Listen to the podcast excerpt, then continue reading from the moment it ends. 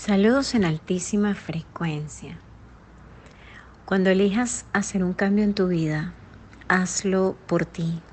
Cambia todo lo que requieras cambiar, cambia tu forma de actuar, tu forma de pensar, tu forma en que te ves y la forma en que te ven los demás.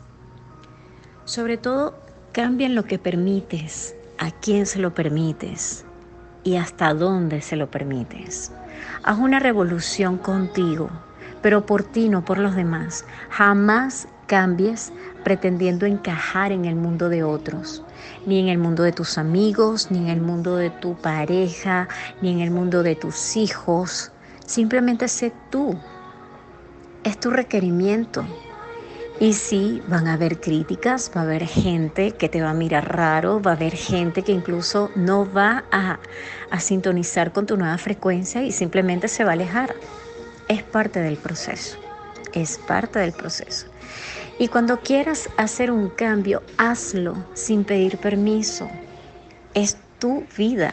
Aquí hay que ser un poco egoísta.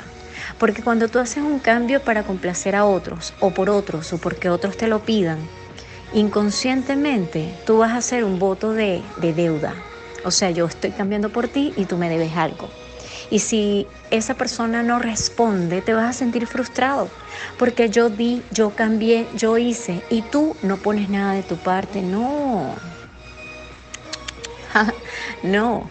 Cambia porque sea tu evolución por ti. Cuando tú cambias por ti, no sientes deuda de ningún tipo y nadie te debe nada. Y así como tú cambias por ti, deja que otros lo hagan por sí mismos. No pretendas tú ser el motivo del cambio de otras personas. Cada quien cambia cuando lo requiere, cuando así su cuerpo, su mente y su espíritu lo requieran, no porque tú se lo pidas. Es verdad, hay personas que uno quiere con todo su corazón y uno quiere que cambien, pero cada quien es, mire, el cambio es un proceso evolutivo muy personal.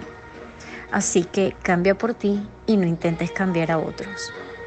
Se les quiere mucho, se les quiere con la vida. Bye bye.